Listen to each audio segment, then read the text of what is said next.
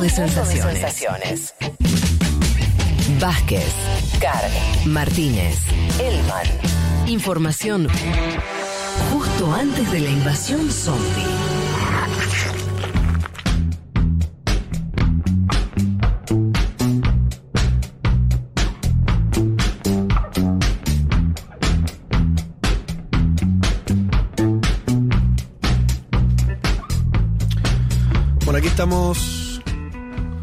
Estamos de vuelta. Eh, dijimos que íbamos a arrancar con, con la cuestión de El Salvador.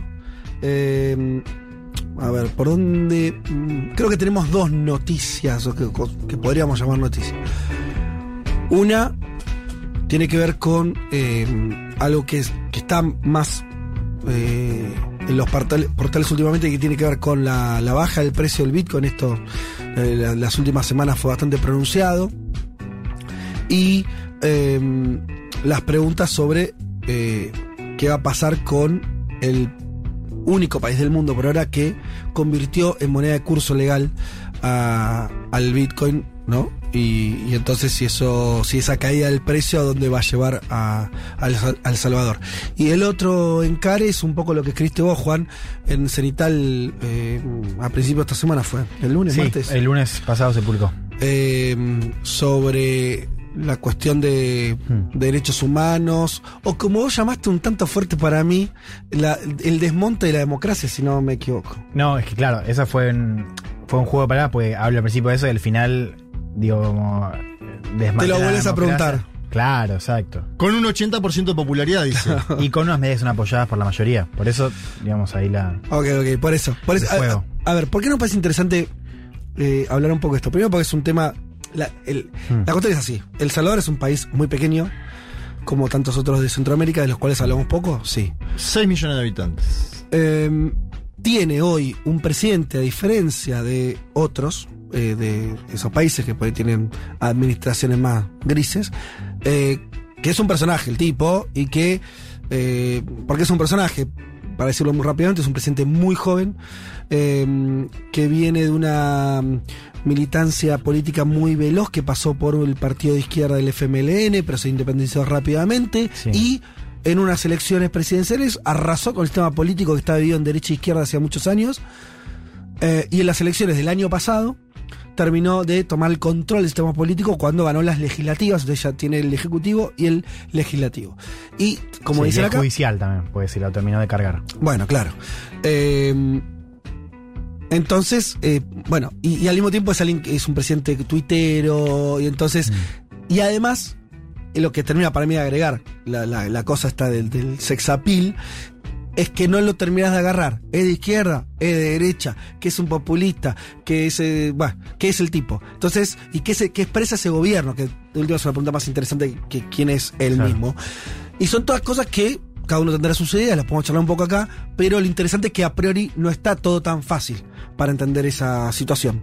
Eso es lo que a mí me resulta interesante y agreguemos además la, la cuestión cripto, que le termina de dar todo un barniz medio, medio loco. Él presentó hace unos poquitos días La una- ciudad de Bitcoin. es una ciudad de Bitcoin que era que además era brillante en oro. No, no es que la ciudad va a ser de oro, sino que la presentación así como grandilocuente y que se iba a hacer con una inversión multimillonaria de, que se iba a hacer eh, con un bono y demás. Te agrego ese primer planteo, un posicionamiento muy crítico con los Estados Unidos de América, algo novedoso para un presidente del Salvador, que además, como vos decís, no se asume ideológicamente, ¿no? Porque me parece Sí. que ahí hay un, ahí hay un Diciendo dato. igual, ¿eh?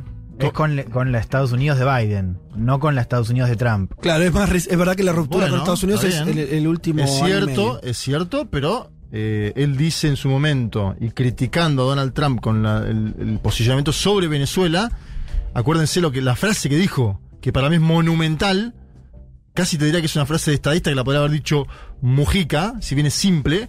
El gobierno de Estados Unidos decide quién es el malo y quién es el bueno, y también cuándo el malo se vuelve bueno y cuándo el bueno se vuelve malo. Claro, ¿no? eso por- Es una frase Venezuela. simple, Mm. pero que a la vez te grafica que la decisión, por ejemplo, de Donald Trump de decir el presidente de Venezuela, Juan Guaidó, fue equivocada, porque quien asumía el mando del control político en Venezuela, y queda cada vez más claro, era Nicolás Maduro. Yo en El Salvador esas declaraciones podrían haber sido en su momento de justamente el FMLN, ¿sí? No de Arena. Arena es el otro partido de los dos que salen de un conflicto civil armado larguísimo, donde hubo un acuerdo de paz. Y que eran, acordate las elecciones esas, era 51-49, muy, muy parejo, ¿no? No aparecía nada por fuera de ese espectro. Y este hombre sale y dice, voy a crear algo nuevo, y lo crea.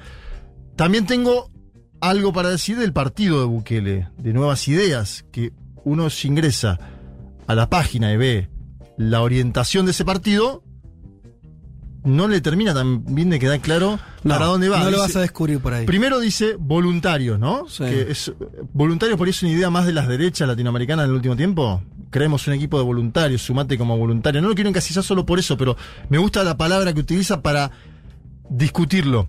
Dice, nos definimos sin ideologías obsoletas, ¿no? Casi como intentando salir por encima de las ideologías. No sé si se puede hacer eso, pero bueno, es lo que plantea él. Dice, creemos en una economía social y de libre mercado. Es decir, las dos a la final. En general, viste que es o Sí. social o de libre mercado. El chabón las dos a la final. Y le agrego un punto a eso que es el entorno de Bukele. Yo te comenté en algún momento, porque esto me, gusta que tratamos de entender a este tipo hace tiempo, ¿no? Eh, una, una parte del entorno, obviamente no lo quiero simplificar, pero es más grande el entorno. Lester Toledo, de un venezolano exiliado, que era íntimo de Leopoldo López, del Ajá. Partido Voluntad Popular, es una figura que se fue a vivir a El Salvador y que le hace la dinámica de inserción callejera, ¿sí? Ajá. En elecciones, etcétera. Ahí hay algo también para analizar, ¿no? Y cómo analizar es increíble, cómo un tipo que es belicoso con los Estados Unidos de América, pero a la vez puede estar trabajando con parte del staff de eh, opositores al gobierno de Maduro en Venezuela, por ejemplo, me, me- me parece interesante como para abrir largos debates. Bueno, va- vayamos a la primera cuestión que tiene que ver, para, para empezar por un lugar. Cuando dije la nota sobre de, de Elman sobre la cuestión de derechos humanos, precisaría lo siguiente, yo lo encuadraría así, Sí. que es la pelea, eh, la puja entre Bukele, el gobierno de El Salvador, y las pandillas, ¿no? La- la- las, maras. Sí. eh, que también da, da como, como, como es un subtema interesante. Arrancamos un segundo por lo cripto para cerrar eso ahí, Dale. para, para poner un punto y avanzamos con las pandillas, me parece interesante. sí. Hay una cosa, eh, básicamente lo que hizo Bukele tiempo atrás es esto, es eh, hacer una, una medida audaz, en el sentido de legalizar la, perdón, eh, las criptomonedas, pero sobre todo convertir al Bitcoin en moneda de curso legal, esto es, que se puedan pagar servicios públicos. Sí, a través de una plataforma de gobierno, esta Chivo Wallet, ¿no? Sí. Una, una, una digetera, una digetera. Una billetera. Billetera digital. Billetera digital. Hay todo un eh, debate sobre cuánto se usa, eh, porque obviamente eh, la mayoría de la. Obviamente no, esto es otro, otro dato que por ahí no, no tiene por qué ser conocido. La mayoría de los salvadoreños no están bancarizados. Entonces, eso sirve de las dos maneras. Del gobierno dicen, bueno, justamente Sí. hacemos esto para acercar un tipo de bancarización más simple y demás, eh, pasando para arriba de los bancos. Y otros dicen, bueno, pero la inserción real de eh, las criptomonedas en el manejo cotidiano todavía es muy chica. Lo que es seguro es que igual generó un efecto eso eh, en una economía que además es muy chiquita. Sí, no, no. eh, eh, la, la Chivo, eh, o sea, en términos de, de uso interno de criptomonedas, es bajo. Y o sea, eso salió un poco, inclusive, del debate público propuesto por el gobierno. Lo que sí está hablando más es esto de la compra de Bitcoin por el tema de la deuda, digamos, Ajá. esto de que- activo en Bitcoin. Total, es bajo, pero antes no era. Es decir, es No, como no, lo claro, ver, sí, ¿me sí. entendés? O sea, es bajo, pero si vos tenés, no sé, el- di- dicen que es un. lo- Los críticos hablan de un 13-15% de utilización en la población. Bajo, pero si empezaste en cero, no sé si es tan bajo. Eh, Sí, no, sé cómo es en otros países la cifra. Pero acá hay un punto Sí. que para mí todos pasamos desapercibidos. Y hago mi primera defensa oblicua del compañero Nayib Bukele. El Salvador es uno de los pocos países dolarizados en la región. Es decir, no tiene moneda. Para, yo quiero junto a jugar. Ecuador y ahora podríamos decir Venezuela, pero semi, porque Venezuela bueno, todavía eso, tiene junto a. Ecuador en a términos Ecuador. formales. A De hecho, fue al mismo tiempo en el año 2000. Lo que quiero decir es, hay que juzgar la adopción de esta medida eh, de, de adoptar una, una criptomoneda en un país que no tiene moneda. Está bien, ¿sí? No es lo sí. mismo a un país que tiene su moneda soberana y se juega la cripto. Bueno, sería otro el tipo de juzgamiento. Acá lo que tenés es que para, ¿por qué hace esto el gobierno de Salvador? o ¿Cuál es uno de, uno de los objetivos? Es tener una vía de financiamiento posible, alternativa al dólar, y algo en términos políticos que no me parece menor. A ver. El 20% del Producto Bruto del Salvador son las remesas. Exacto. Como, El 20%. como muchos países centroamericanos. Es el, pero es de los más altos. es el, Sí. el más alto es el del Salvador. Más que cualquier otro. En términos de porcentaje de PBI. Esto explicamos porque hay un, porcentaje de la población de estos países que se fueron a vivir a otros, principalmente los Estados Unidos de América, y que envían desde ahí dinero para sus familias. O sea, lo que es el equivalente a la mitad de la población del Salvador. O sea, cerca de 3 millones de personas están en, Claro, en es, Estados es absolutamente dependiente de esas situaciones, de ese vínculo económico. Las remesas, los dólares que mandan desde, desde Estados Unidos. ¿Qué ejemplo tenés? Que hay los países que se pelean con Estados Unidos empiezan a tener algún tipo de problemas en esas remesas. Ni hablar de Cuba, que es una canilla que se abre y se cierra, ¿no? Y Cuba pasa, por ejemplo, a no poder recibir remesas directamente.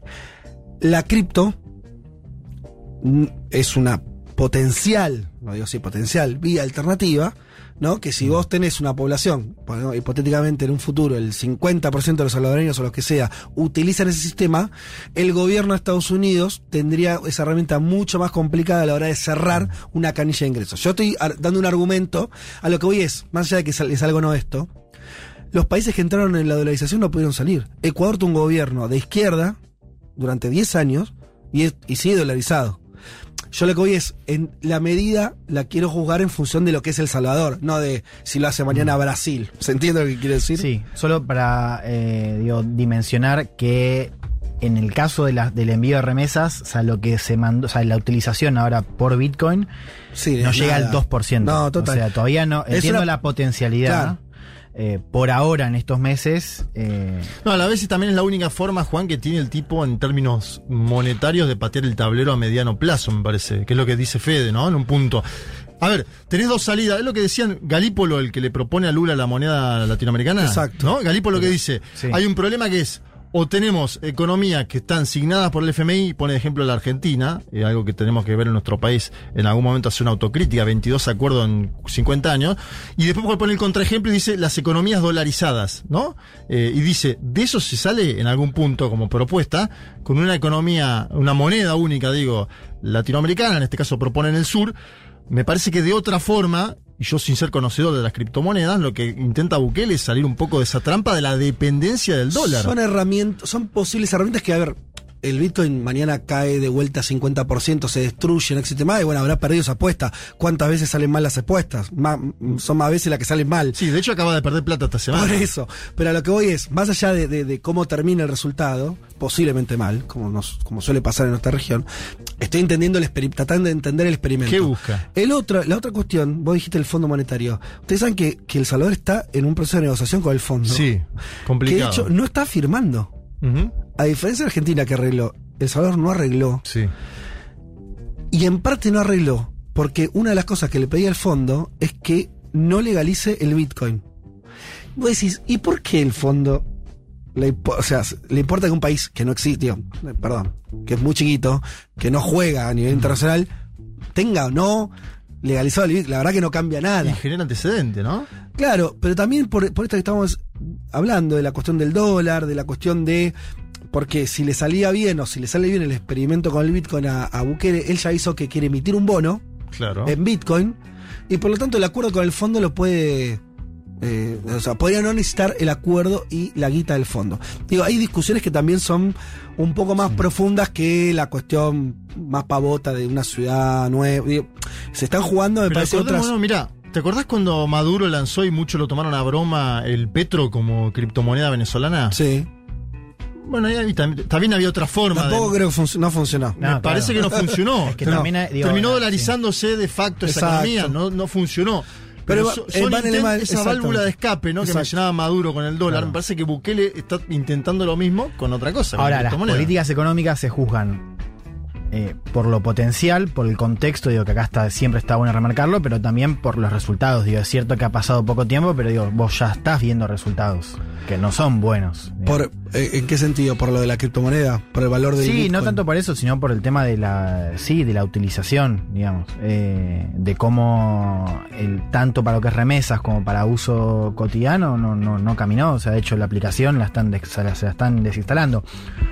Muchos se, se instalaron porque el, el gobierno tenía un eh, un incentivo, creo que era de 30 dólares si Sí. vos te la bajabas, y bueno, lo usaron y ya está. O sea, eso Total. es lo que pasó. Es probable. No sé si esto en dos años podés ver el resultado de eso, pero es probable que salga. Yo no estoy discutiendo en- No, no, sí, de sí, que entiendo. esté saliendo mal. Que- Simplemente estoy diciendo, che, a ver, es un país muy chiquito, endeudado, que ni siquiera tiene moneda. Lo del Bitcoin entra en ese escenario. Sí. No es, no es, o sea, no es, viste, eh, Sí, solo que si sale mal, digo, también implica una pérdida de plata sí, eh, alta. sí. Y si lo puso en la mesa para negociar con el FMI, tiro preguntas al aire. Porque digo, él tiene que pagar el año que viene, por lo que leí, principio de do- 2023, 800 palos verdes. Ajá. Eh, y todo el mundo descuenta que va, va a ir a default Exacto. la economía de El Salvador. Una hipótesis política de la utilización de las cripto es lo pongo en la mesa para negociar en mejores condiciones con el fondo, que me diga que no y después llegar a un acuerdo mejor. Es una posibilidad. digo. Bueno, desde la Argentina, lo, lo que puedes decir del gobierno de Bukele es que no está queriendo firmar, desde la Argentina digo con nuestro acuerdo y demás, Sí. por ahora no está queriendo firmar. Lo Y podría poner de ejemplo Máximo Kirchner, decir, ¿no? Claro. O sea, tenés una posición que, que empezaba, todos descontaban que Bukele iba a ser más market friendly. más- Exacto, me acuerdo, sí. y de hecho que el acuerdo con el fondo, si vos revisás notas viejas de hace un par de años, sí, el acuerdo con el fondo a fin de Sencillo. año está, ya que, bueno, pandemia, yo qué sé, y el acuerdo se va extendiendo, o sea, no, no se va firmando hasta que el día de hoy sigue en esa, en esa instancia. Habrá que ver, lo que quiere decir es que ahí tenés una tensión, ya la tensión con Estados Unidos no parece ser tanto de, de- de formas, Sí, es política y a la vez Sino que está esta ahora. cuestión. Claro, claro. Fondo Monetario, Estados Unidos, digo, Mm. país centroamericano, es más, son la, es la misma ventanilla, para decirlo más o menos rápidamente.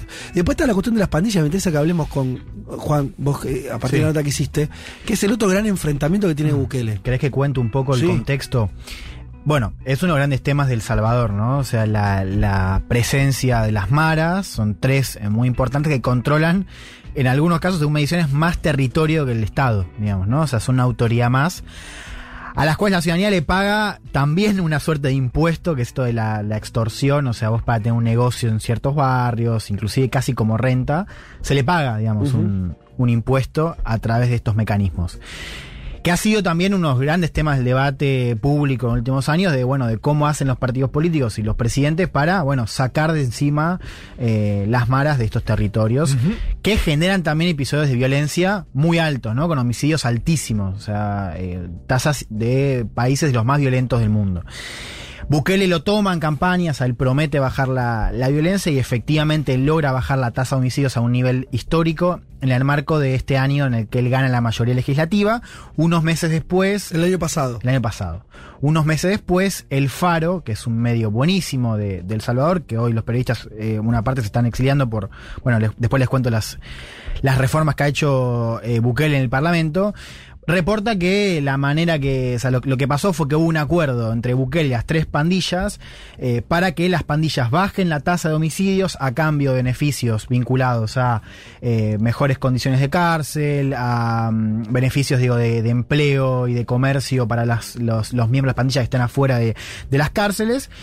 Y eso ha generado también que, por ejemplo, muchas, o sea, muchos crímenes que se seguían cometiendo en el marco de, estos episodios de mm, enfrentamiento se transitaban vía desapariciones. O sea, vos tenías un aumento de desapariciones, pero que no computaban como homicidios y con lo cual la tasa seguía baja y Bukele la presentaba de esa manera. Vos sí que es artificial entonces el cálculo que presenta él.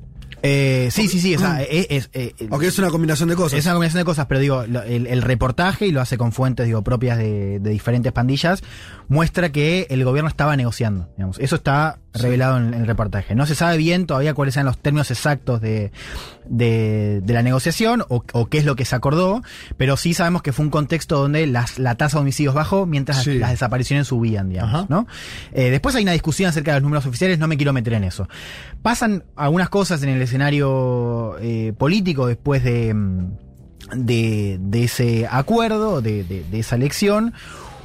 se registra un pico de 62 homicidios en marzo, ¿no? Que fue un episodio brutal. Sí. Que eso, además de generarle el quilombo de los récords de Bukele, que hace que ya solo ese mismo día se, se, se tira al tacho los récords de ese año, genera, por supuesto, un punto de inflexión en la discusión pública. ¿no? O sea, vuelve esta idea de las pandillas matando gente.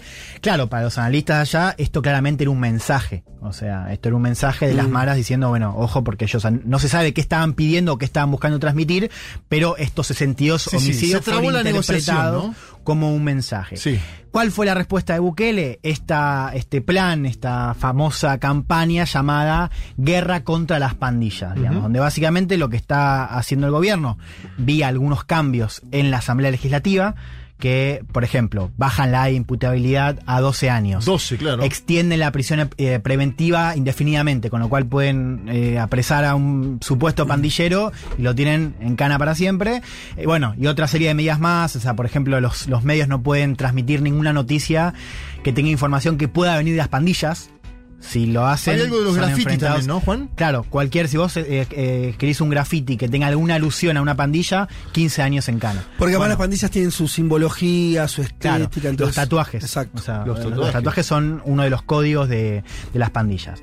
¿no? Entonces, con esos cambios, Bukele inicia la guerra y lo que se está denunciando, digo, diferentes eh, organismos de derechos humanos y también, digo, tenés videos que circulan en Salvador, es que la policía va a barrios pobres donde actúan en general las pandillas y mete a todo el mundo, digamos, y mete a desde a colaboradores hasta eh, gente de barrio, jóvenes pobres que no tienen nada que ver, pero los meten y como tienen prisión preventiva indefinida, los dejan en cana. eh, y por el contrario, dejan sueltos a los jerarcas de la pandilla. Lo, que, se denuncia es que Bukele no está atacando a, la estructura de las cabezas de eh, las pandillas, sino que está metiendo un montón de gente presa, muchas de las cuales no tienen nada que ver con las pandillas.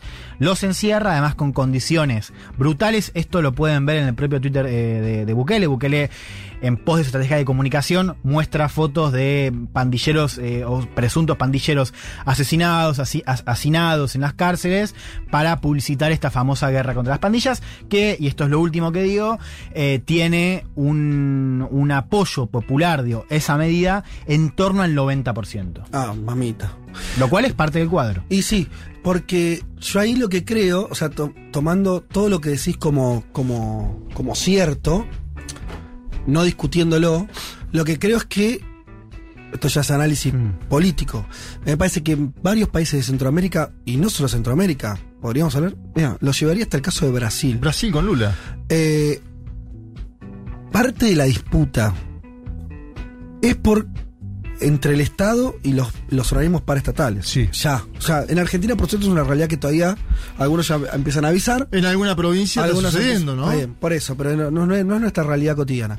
Eh, de esa manera. Pero en otros países sí.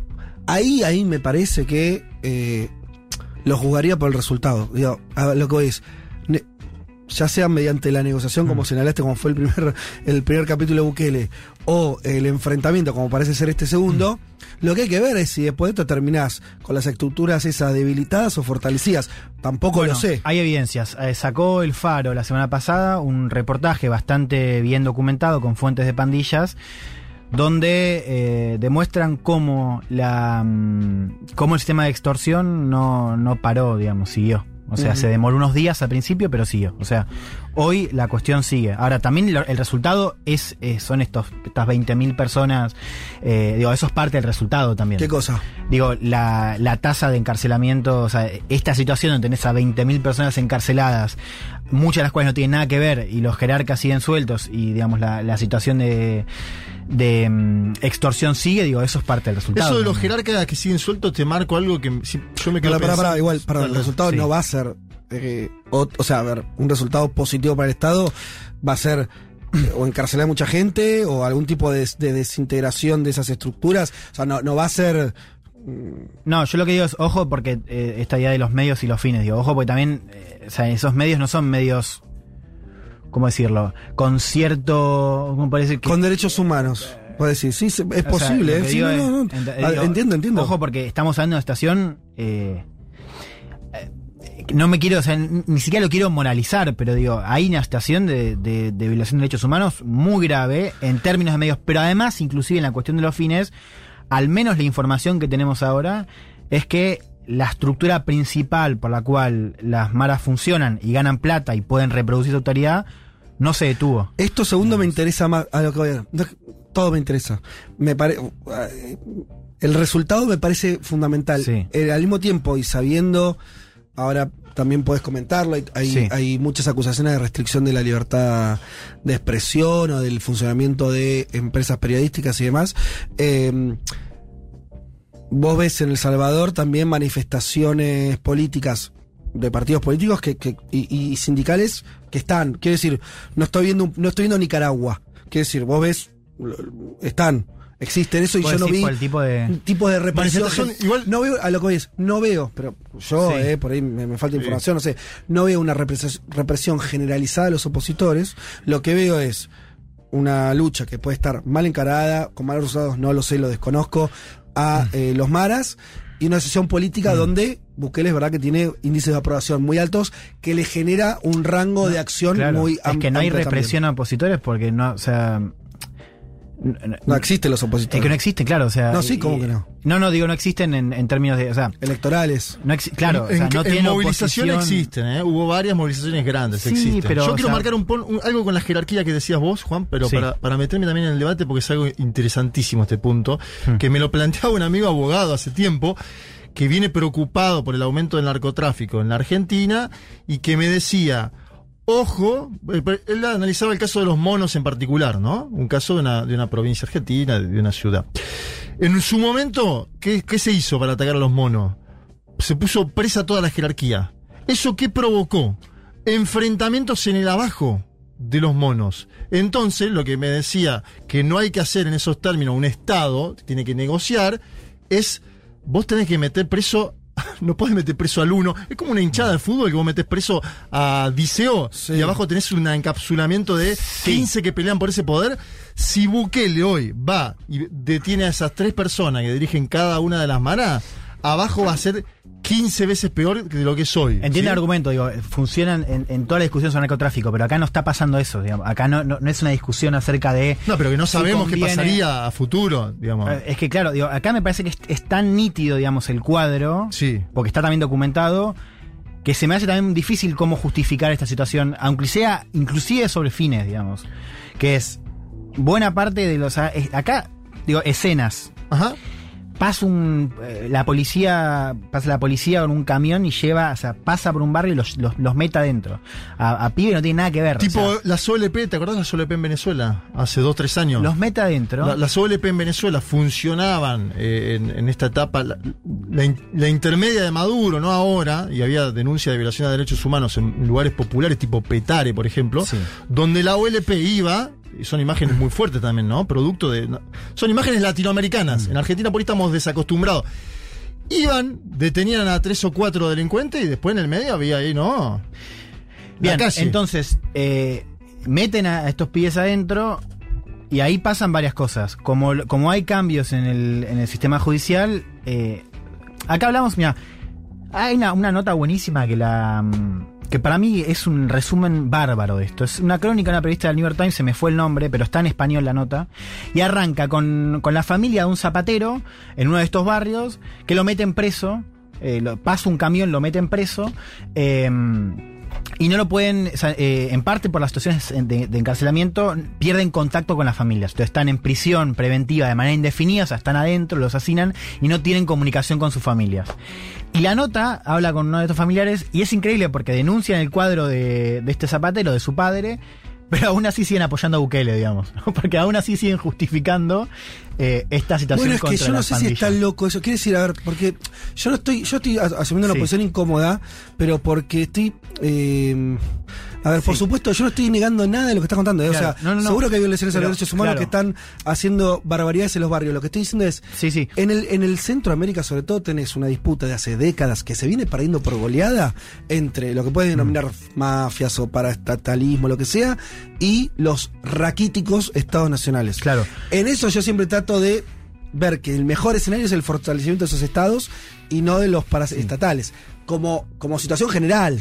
Pero ¿no? ¿por qué? Déjame te digo el argumento. ¿Por qué? ¿Qué te dicen las personas que estudian eh, el funcionamiento de estos grupos? Que esto es no es un cambio en términos de la relación entre Mm. pandillas y Estado. Es más bien repetir lo que pasa siempre, que es hay momentos de ruptura y momentos de negociación, acuerdos, digamos. Y lo- más allá de cómo empiezan y cuál es el contenido de esa ruptura, hoy estás en ese escenario. Sí. O sea, hoy hay una ruptura y básicamente a, a Bukele lo puede joder el hecho de, las- de que las pandillas maten 60 personas en un día porque le estropea los, los récords que él presenta y al mismo tiempo eh, el Estado puede joder a las pandillas porque, bueno, con estos operativos se hace más difícil la vida cotidiana, cobrar extorsiones y demás. Ahora, eso en algún momento termina o, o podría terminar cuando se sientan, como se sentaron ya con Bukele cuando era presidente y cuando era alcalde de El Salvador, que era el anterior cargo que ocupaba en ese Exacto. entonces como parte del partido de izquierda, a decir, bueno, vos para, como hizo ya, para, parame acá los asesinatos, acordemos, digamos. Eso pasó siempre en los, en los últimos ciclos de izquierda a derecha en El Salvador. Ya pasó con Bukele, con lo cual esta idea de que Bukele no lo va a hacer, o sea, eh, No, choca no con la estoy evidencia pero- y es muy probable Sí. que suceda de vuelta, digamos. Por Pero más de que ahora que, que negocie. Que vuelva a Pero es que- negociar. Es que, vos te estás quedando. Yo no me estoy. el mecanismo Es no que me la interesa. estructura es la misma, ¿eh? No, no. A ver, pero que no nos entendemos. No cambia. o sea, pero es totalmente. Sí. Y lo más probable es que pierda si querés. Hasta te pongo el resultado. Entonces, ¿qué es lo que digo, si la lo estructura mismo sigue, siempre- No, no, no. A ver. pero no. si sigue la estructura, si, si va a pasar lo mismo, o sea, ¿qué es lo que hay No, para no sé si va a pasar lo mismo. Lo que, lo que digo es explico el enfrentamiento. Porque si no, ¿por qué lo hace? Sí. ¿Por qué lo hace? No, no, está ¿Por qué está claro. metiendo gente? O es sea, que pará, a ver, a ver, digo, yo por eso comento la cuestión de la, de la aprobación. A mí el caso me parece fantástico para analizar, hasta te diría de un punto de comunicación política, No, no, y sociológico. el personaje, él, sociológico, digo, está claro que cuando vos tenés una situación de pobreza tan alta, cuando vos tenés una situación donde eh, el- más del cuarto del PBI se explica por remesas, donde tenés una ciudadanía cansada, digo, si no, Bukele no saca lo que saca, digo, yo no estoy descontando eso. Eso es, el síntoma está claro, lo podemos discutir. Ahora, no perdamos de vista que más allá del síntoma, está pasando algo que es terrible y que no va a cambiar en nada. No, bueno, eso no sé. La estructura. Eso no sé. es que ya hay resultados, o sea, lo, lo No, podemos bueno. comentar. Eh, Y también por el contexto. Mm, Bueno, qué sé yo, sí. eh, com- como todo, o sea, podemos decir nada cambia. Sí. Lo que también vos podés decir, eh, este es el enfrentamiento. eh, seguramente digo, los resultados pueden ser, lo vas a Mm. como lo mismo que, que dijimos con, con la cuestión de la moneda, lo vas a jugar y puede ser malo o bueno, es más probable que salga más mal que bien, seguro. Lo que lo cual a lo que voy es no me parece que el tema se agote en una cuestión solamente de cómo lo hace o con qué nivel de violación de derechos humanos lo hace, que seguramente lo tiene, eh, o que lo tiene, efectivamente corroborado. Al mismo tiempo esa puja, Sí. a mí no me parece una pavada, es más, no es que no me parece No, una pavada, claro. me parece legítima, eso es lo que eh, a ese es- ahí fuerzo el argumento al límite, me parece legítimo que el Estado trate de ser de tener el monopolio de la violencia. En El Salvador no lo tiene.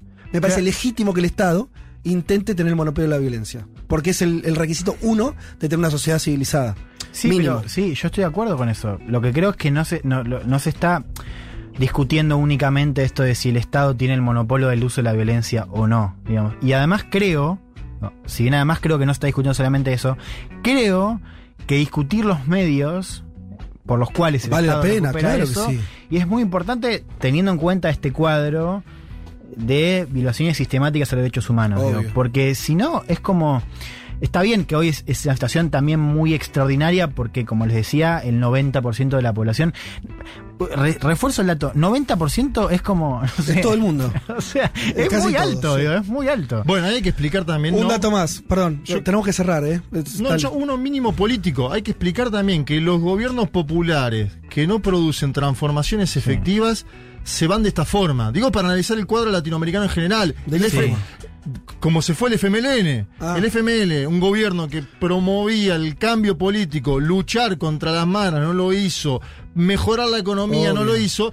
Entonces Sí. después terminan apareciendo estos outsiders que tienen 80% de la aprobación. Y fíjate, el FMLN desapareció del mapa político. Tiene cuatro diputados, Fede, de un partido que supo ser gobierno. Peor, yo vi al secretario general actual, Ortiz se llama, eh, lamentándose de, de que el vínculo con Estados Unidos es malo, lo cual es raro ya de una fuerza ex guerrillera que su crítica sea por derecha. Último dato, el año pasado aumentó el 20% el salario mínimo. También para explicar otras cosas, creo que el apoyo a Bukele es medio de multa. De varias capas. Bueno, O por eso yo decía lo económico también, metió- ¿eh? 20, sí. 20 puntos. Lo económico. Perdón, 20 puntos Sí. de aumento del salario mínimo con Sí. una inflación del 6. O sea, 14, triplicó, 14 de ganancia eh, pura. Sí, hay algo eh, ahí, ahí y vuelve a eso ¿eh? de estructural financiado con aumento de 20 puntos PBI de deuda en dos años. O sea, nunca También. trepó tanto la deuda en tan poco tiempo. No, no, y está yendo un default casi con Bueno, chicos, al final nos extendimos 40 minutos hablando de, Eh, de- del Salvador. semana que viene vamos más, más, Y más, semana más. que Quiero viene, más. eh, se viene Leti con el perfil de, de Nayib Bukele. Ya volvemos.